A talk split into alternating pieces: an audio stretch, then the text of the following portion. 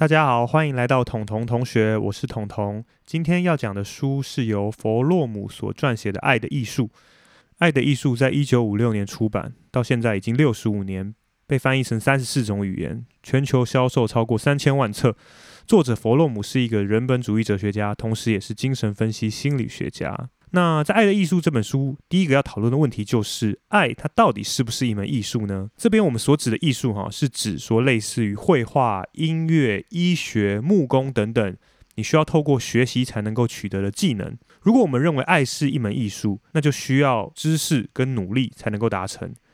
那如果我们认为说爱它不是一种艺术，它是一种动情的感受，是一种偶然的经验，那重点可能就要放在运气跟缘分上喽。本书作者弗洛姆认为说，哈，爱它不只是一种感情，而是人与人之间的创造力，是需要学习跟磨练的一种能力。弗洛姆提到，为什么很多人认为爱是不需要学习的呢？第一，因为大多数人啊认为爱的问题其实是对象的问题，而不是能力的问题。举个例子来说，所以我们会花很多的时间在找寻合适的对象。例如说，提升自己的吸引力啊，参加一些聚会啊，使用一些交友软体啊，或者是用更好的包装来提高自己的价值，进而取得遇到好对象的机会。但现实中哦，即使我们遇到了一开始觉得不错的对象，最终仍常常以失败收场。没有意识到自己缺乏爱的能力，就让许多人终其一生都在爱中流浪漂泊。很多人认为爱不需要学习的第二个原因，是因为我们好像会认为说爱是一个可以很轻松就发生的东西，因此很容易把虎头蛇尾似的坠入情网，一见钟情的掉入爱河，当成一个永久性的爱情状态，认为一旦进入感情后，就永远屹立于感情之中了，就永远保有爱情了。没想到时间过得久了，新鲜感不在，这时候我们又很有可能会去怪罪这个对象不够好，然后期待下一段感情。殊不知，其实只是把爱想得太过简单。正因为大家认为爱是不需要学习的，所以反而更容易落入失败的陷阱当中。这边有一个很简单的例子哦，就是如果有一个人他想要学习画画，但他不去学绘画，不去上美术班，不去上画画课，反而一直在等待正确的景物，并且认为说，只要我发现了正确的景物，我就一定能够把它画得很美。这显然是非常非常荒谬的。那弗洛姆提到，我们几乎找不到任何活动会像爱情一样，以如此巨大的期盼开始，而又如何一成不变的沦为失败。如果这种情形发生在任何其他活动当中，人们一定会急切的去追问失败的原因，然后学习如何把它做得更好一点。如果篮球打得不好，我们就会想要努力练习来提升表现；但是如果感情上失败，我们只会急着找下一个。那当我们认知到爱的能力的重要性之后，接下来我们要以学习一门艺术的方法来探讨爱。第一步，我们必须要精通理论，真正了解爱到底是什么。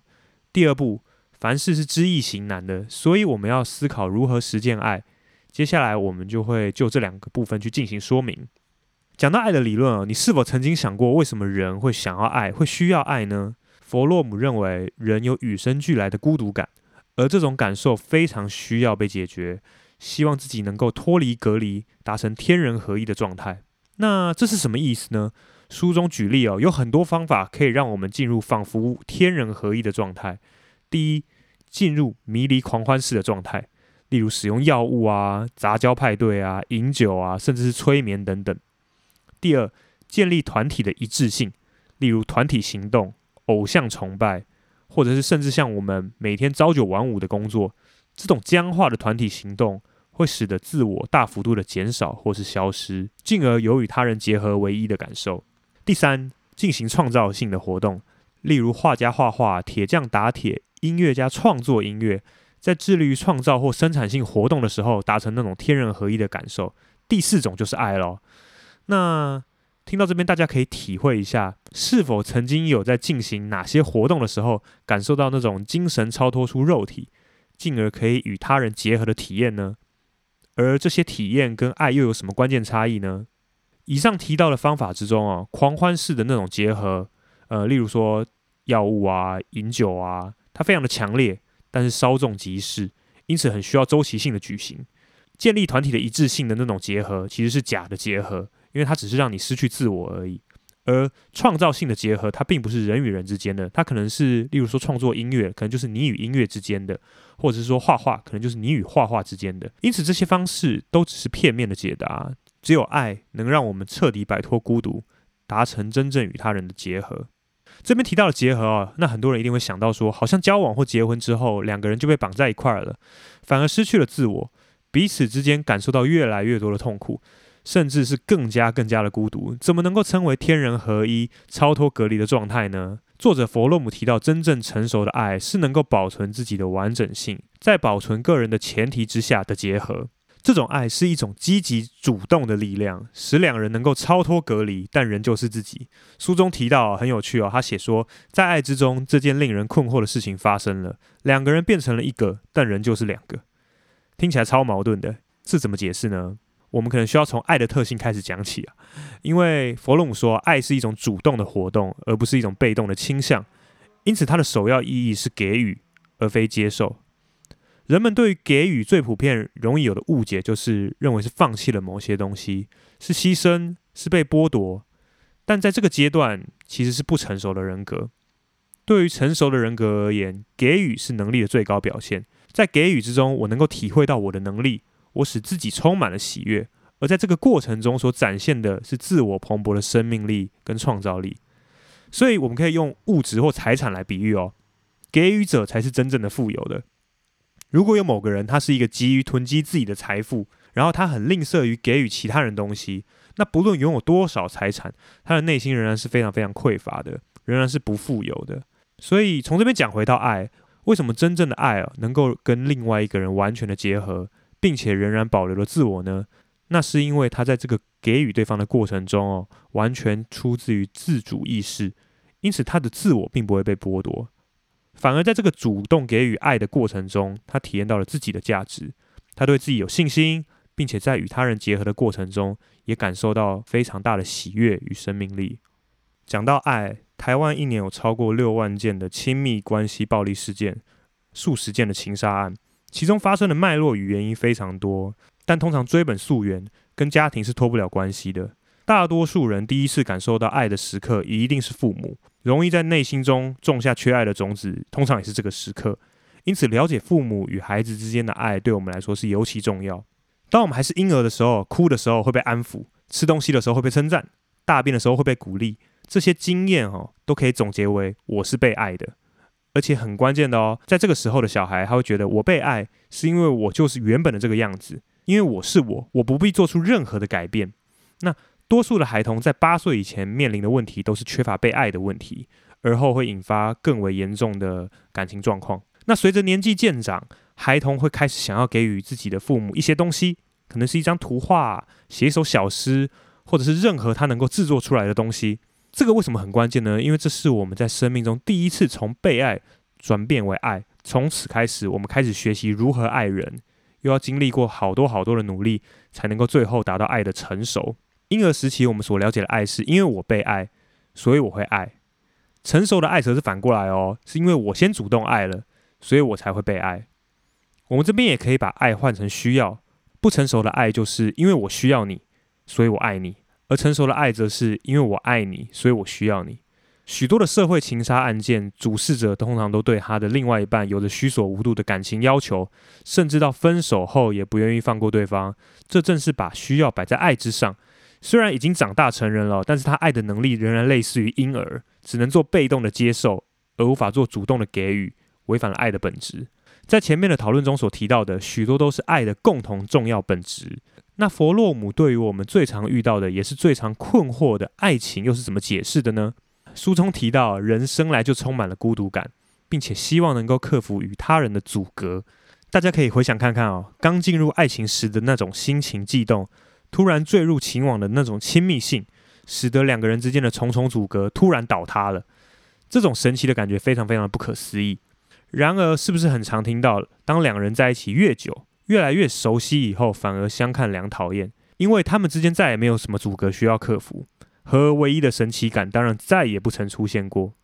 书中提到，他们两个人对对方啊，就像自己了解自己一样清清楚楚，或者是更正确的说法是，像自己了解自己一样不清不楚。彼此之间再也没有任何的新鲜感，最后几乎就是走向失败。但是如果他们能够更深刻的了解彼此，了解自己，体验到人格的无限性，那事实上对方就永远不可能变得如此熟悉，而克服阻隔的那种神奇性，哈，就可以每日发生哦。讲到了爱情，不可避免的就要谈到性。弗洛姆认为性欲很容易和任何强烈的情感相混杂，被任何强烈的情感所激起，而爱只是其中的一种。但大部分的人很容易误以为他们在肉体上相互的需求就是互相相爱。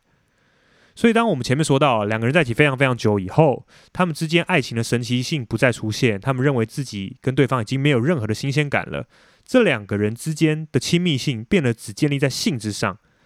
解决两个人隔离的方法就只剩下性爱。更麻烦的是，如果肉体的结合不是由爱所激发，那它所导致的结合将永远是我们前面提到的狂欢式的结合，瞬间即过的结合，并且在结束的时候，两个人其实和原先一样的遥远与陌生。隔阂反而更加明显，最后又只能向下一个陌生人寻求下一次爱的体验了。最后，弗洛姆提到，爱情还有一项关键因素哦，那就是我们的意志。因为爱某个人，它并不仅仅是强烈的感情哦，它更是一项决心、一项判断、一项允诺。